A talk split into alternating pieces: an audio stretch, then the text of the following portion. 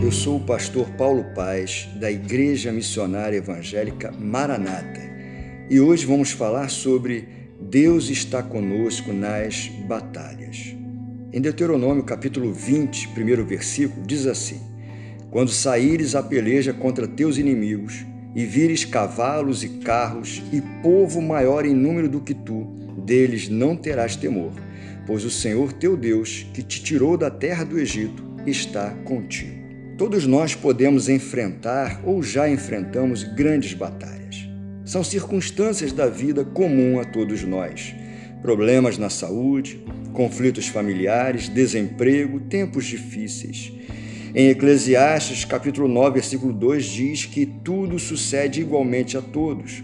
O mesmo sucede ao justo e ao ímpio, ao bom e ao puro como ao impuro, assim ao que sacrifica como ao que não sacrifica, assim ao bom como ao pecador, ao que jura como ao que teme o juramento.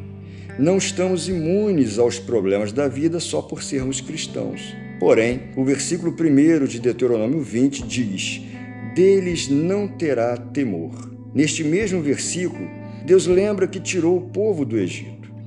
Assim também, ele nos faz lembrar de todos os livramentos que ele já nos concedeu e de onde ele nos tirou. Por isso, o Senhor diz àquele povo que, quando estivessem diante de um exército com um número maior de soldados, que eles não tivessem medo. No final, o nosso Deus esclarece o motivo da certeza da vitória quando afirma que estaria com eles. No livro do profeta Isaías, capítulo 41, versículos 10 a 13, está escrito: Não temas, porque eu sou contigo. Não te assombres, porque eu sou o teu Deus.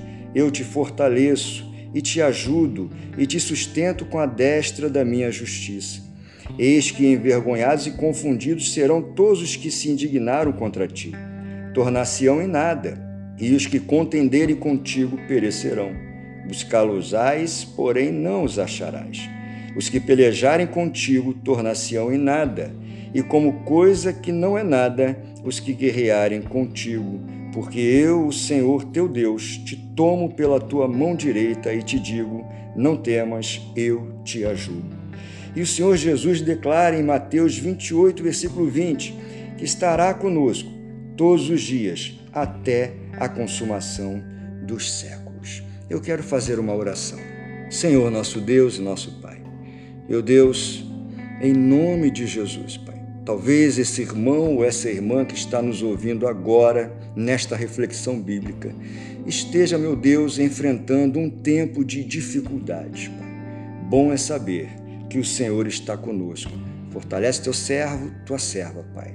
Meu Deus, sustenta-os com a tua destra esta é a minha oração e eu oro em nome do Senhor Jesus. Amém.